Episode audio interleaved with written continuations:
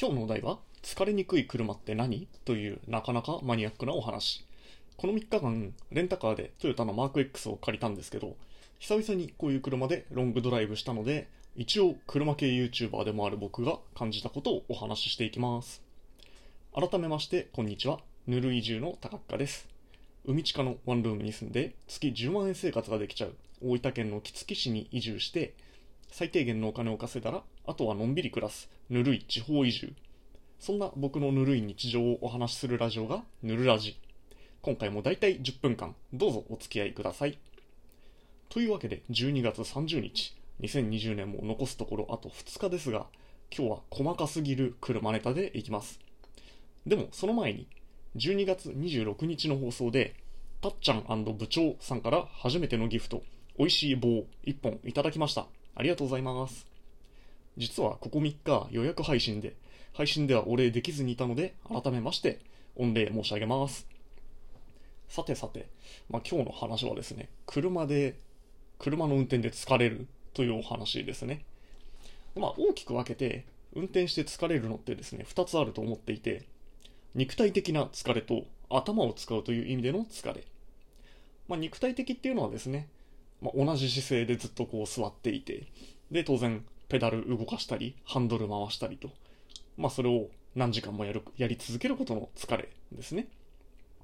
でもう一個が頭を使う疲れです。その周りの車をまよく見てですね他の、まあ、車だけじゃないですね。歩行者とか。でなんかね、この先何が起こるのかっていうのを予想しながら、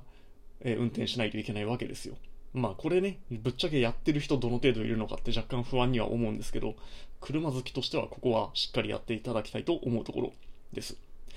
で、一般的にですね、なんか、要は軽だと疲れて、大きなセダンだと疲れないっていうのがこう、なんか定説になってるんですよ。で、僕はまさに普段から、普段は軽自動車乗ってます。で、今回乗ったらまあ大きい、まあ中型ですけど、大きいつほど大きくはないけど、まあね、どちらかといえば大きめのセダンなわけですね。例えばその、ヤリスとかフィットとかマーチとか、ああいう車と比べたら全然大きい車です。なので一般的には疲れない車とされているんですが、いやー、疲れるよね、どっちにしたって ぶっちゃけ。でも僕はあの、車歴、まあこれまで乗ってきた車はですね、まあ、自分のマイカーとして乗ったのは、最初に乗ったのはトヨタの、あ、トヨタじゃない、日産のスカイライン。これ98年式 R34 って言われるモデルですね。今はとても人気なんですけど。まあこれはマーク X に近いっちゃ近い感じのセダン。もっとスポーティーなやつですけど。に乗っていて、でそこからプジョーの206、そしてアルファの147と、まあややちっちゃめの車。まあプジョーは、まあそれこそマーチみたいな、マーチとかフィットみたいな車ですね。で、アルファ147っていうのは、そうね、えー、日本車で例えて言うのなら、うん、ノートとかの格になるのかな ?C セグメントと言われる車なんですけど、まあまあ、マーチよりはちょっと大きい車と思ってください。で、その後がマツダのロードスター初代ですね。これはまあ、ちっちゃなスポーツカーなんで、その乗り心地云々よりもいかにキビキビ走るかみたいなところが重要な車です。で、今が三菱の i というちょっと変わり種の軽自動車ですね。なので僕の思考としては基本的にですね、あの、どちらかといえば疲れやすいと言われる車なわけですよ。もうキビキビ走ることを重視していると。だけど僕はそういう車の方が好き。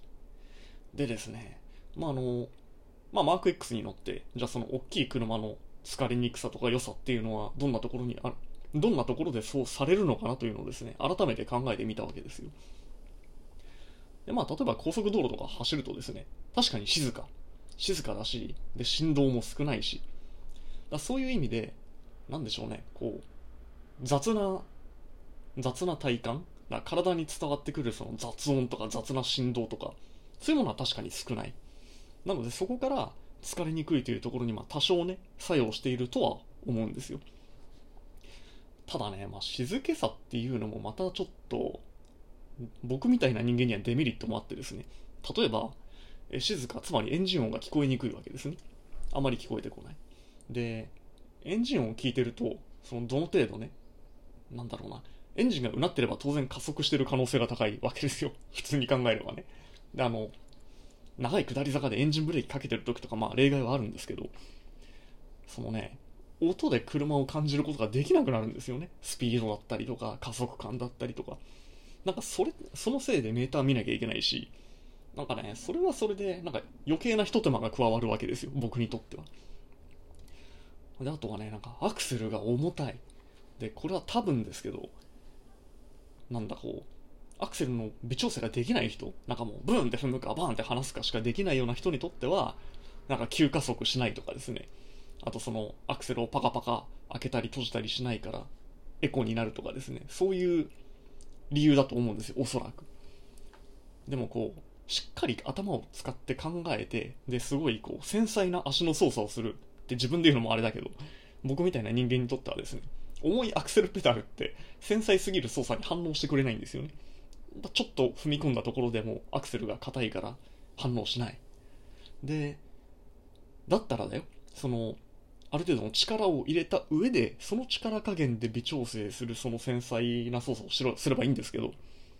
当然それには、ね、軽いアクセルの車よりもこう、大きな力が必要なわけですよね。それ結局余計疲れるやんという話なんですよ。まあ、ただその、例えば F1 とかね、ああいうレーシングカーのペダルってめちゃくちゃ重いので、あ本来はそれぐらい、本当にすごい人はそれぐらいやるべきなのかもしれない。僕みたいにこうね、中途半端に、えー、上手い人、上手いっていうのもあれだけど、中途半端に操作できる人にはなんかね、厄介な存在だったんですよね。で、あのー、うん、まあアクセルの話はそんなところかな。で、あとはですね、まあオートマの癖と言いますか。まああの、オートマの車って当然マニュアルみたいにね、ガチャガチャしないでいいわけですよ。1足2足3足とか自分でやらなくてもよくって、当然クラッチもないと。まあそれはそれでいいんです、僕としては。あの、マニュアル車も好きだけど、僕は別にね、オートマでもいいと思ってる。なんだけどね、こう、オートマにも癖があるんですよ。その、どれぐらい加速するとギアが落ちるとかですね、どの辺でギアが上がるとかですね。で、なんか、やっぱりね、エコな味付けなんですよね、基本的には。燃費の数字を良くするために、あまり変速しないようにしてるんですけど。まあ、これがね、コントロールしにくいんですよね。で、一応マニュアルモードっていうのがあって、そのクラッチはないけども、その自分で何足を使うかっていうのをコントロールできるモードがついてるので、やっぱりね、それで3足とか4足に固定するのがちょうどいいんですよね。結局、ギアをチェンジするタイミングを自分で指定できるので、で、ギアを落とせばアクセルの反応もやっぱり良くなるんで、結局3、4足固定で走っていると。で、なんかトヨタのこのオートマは特殊でですね、普通固定したらそのギアから動かないはずなんですよ。ただなんか、車が完全に止まっても3速のままとかになっててですね。で、普通に考えたら3速のまま止まってる状態から発進したら力全然ないはずなんですけど、ちゃんと走るので、多分ね、上限が3にされてるだけで、そういう止まっちゃった時とか、内部的には1足2足をちゃんと使ってると思うんですよね。なのでまあ、なんか親切っちゃ親切だけど、なんかマニュアルモードとはまたそれ違うよねとも思ったりで、なんか不思議な車でしたね。でまあ結局疲れるのか疲れないのかという意味ではですよ。なんかね、こう、車をぼーっと運転してる人はね、あの、疲れない、楽だと思います。あの、大変失礼な言い方だとは思うんですけど。つまりね、そんなになんか、右足の力加減とか真剣に考えてないし、で、そんな何足を使って走ろうとか考えてない人にはですね、マーク X は実に走りやすい。で、そんなにこうね、車の音を聞いて走りを意識しようとかね、考えてないわけですから、ぼーっと走る人は。そういう人にはね、こう静かだし揺れないし、エコだし、いや、まあいい車なんでしょうね。だけどさ、なんかこう、なんて言うんですか？その真剣、うん、ちゃんと頭と体をこうフルに活用して運転という操作をしてる人にとってはですね、決して楽だとは思わなかったですね。で、なんつうんですか？本来、本来、うん、なんか、車の運転って当然ね、命かかってますから。自分だけじゃなくて、周りにいる人たちや車の、も含めてですよ。だからそういう、あのー、操作なわけですから、やっぱりきっちり頭と体は使って運転するのが本来の姿だと僕は思うわけですね。なのにね、そのぼーっと運転してる人にとって楽な存在で、そういう車こそが、なんか快適な車ってね、言われる風潮はなんか嫌ですよね。うん。なので、あの、まあ、僕の YouTube チャンネルでね、その実際にレースで活躍しているレーシングドライバー、レーサーですね、の人とコラボして作った動画で、そういう細かな運転テクニックとかですね、ぼーっと運転するな、みたいな、まあ話をしてもらった動画が、まあ割と人気なんですけど、なんかそういう動画をね、楽しむような人、うん、なんかそういうのを、いや、なんて言えばいいんだろうな、難しいな。そうでもやっぱりそういう運転が大事だと思うわけです。でも、残りがね、時間も大体、だいぶなくなってきたので、この辺で強引に締めていきますけども。まあ、あの、楽に運転しようと思っちゃダメだよ、やっぱり。あの、ちゃんとね、周りをよく見て、で、車の声も聞いて、で、自分の操作も細かく繊細に、ぜひあの、そういう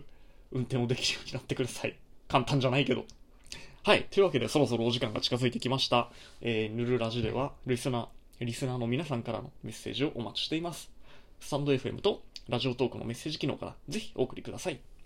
それでは素敵な一日をお過ごしください。また明日お会いしましょう。バイバイ。